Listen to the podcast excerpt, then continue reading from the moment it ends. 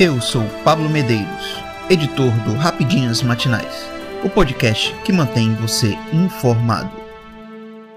Após apoiarem eleição de Lula, pais do Real ensaiam um rompimento 18 dias após o pleito. Três economistas chamados de pais do Real, por terem participado da elaboração do plano que deu origem à atual moeda brasileira, Pedro Malan, ex-ministro da Fazenda. Armínio Fraga, ex-presidente do Banco Central, e Edmar Baixa, ex-presidente do BNDES, divulgaram nesta quinta-feira, 17, uma carta aberta no jornal Folha de S. Paulo em que manifestam suas preocupações e alertas sobre os recentes posicionamentos do presidente eleito Luiz Inácio Lula da Silva, PT, a respeito das diretrizes econômicas do futuro governo. O trio afirma que também compartilha da mesma preocupação social petista, mas ressalta que é preciso cuidado para não criar problemas maiores à população de baixa renda. Acredite que compartilhamos de suas preocupações sociais e civilizatórias, a sua razão de viver. Não dá para conviver com tanta pobreza, desigualdade e fome aqui no Brasil. O desafio é tomar providências que não criem problemas maiores do que os que queremos resolver, diz parte do documento. Fraga, Malan e Baixa reafirmam que responsabilidade fiscal não é obstáculo para que o governo federal consiga prover uma distribuição de renda aos necessitados. Não é uma conspiração para desmontar a área social, consideram.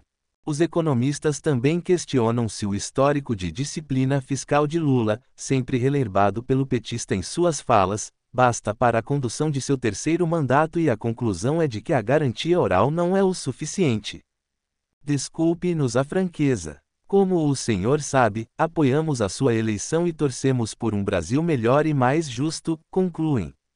A manifestação de parte dos pais do Real, já que os outros dois integrantes, Pércio Arida e André Lara Rezende são membros da equipe de transição, ocorre horas após Lula minimizar a importância das oscilações de mercado, as cotações da moeda norte-americana e a proposta de emenda à Constituição que prevê um gasto de 175 bilhões de reais fora do teto de gastos com prazo indeterminado.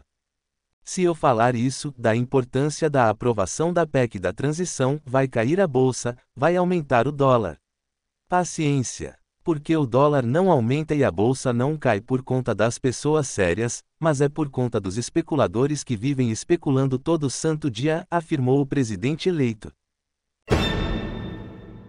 Tarcísio defende mudança sem ruptura em São Paulo e diz que trabalha com a possibilidade de trazer deputados para seu governo.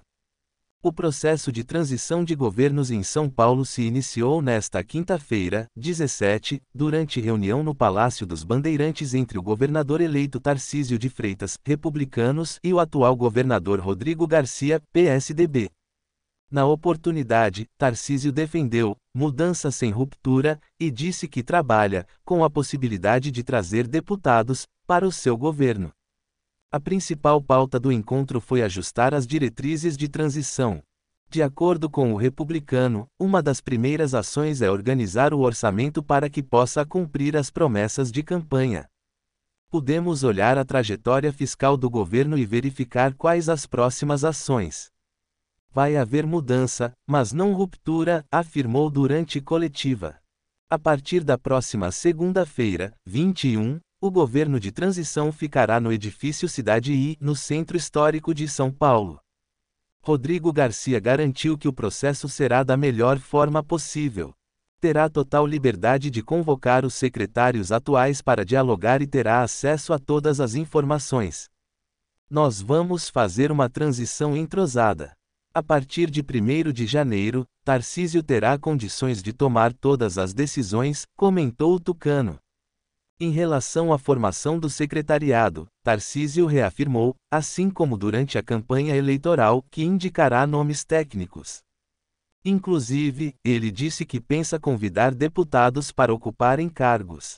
Trabalho com a possibilidade de trazer deputados. A gente tem que ver o papel que cada um vai ter, mas a gente vai ter gestão absolutamente técnica. Não vai se distanciar com o que nos comprometemos, enfatizou.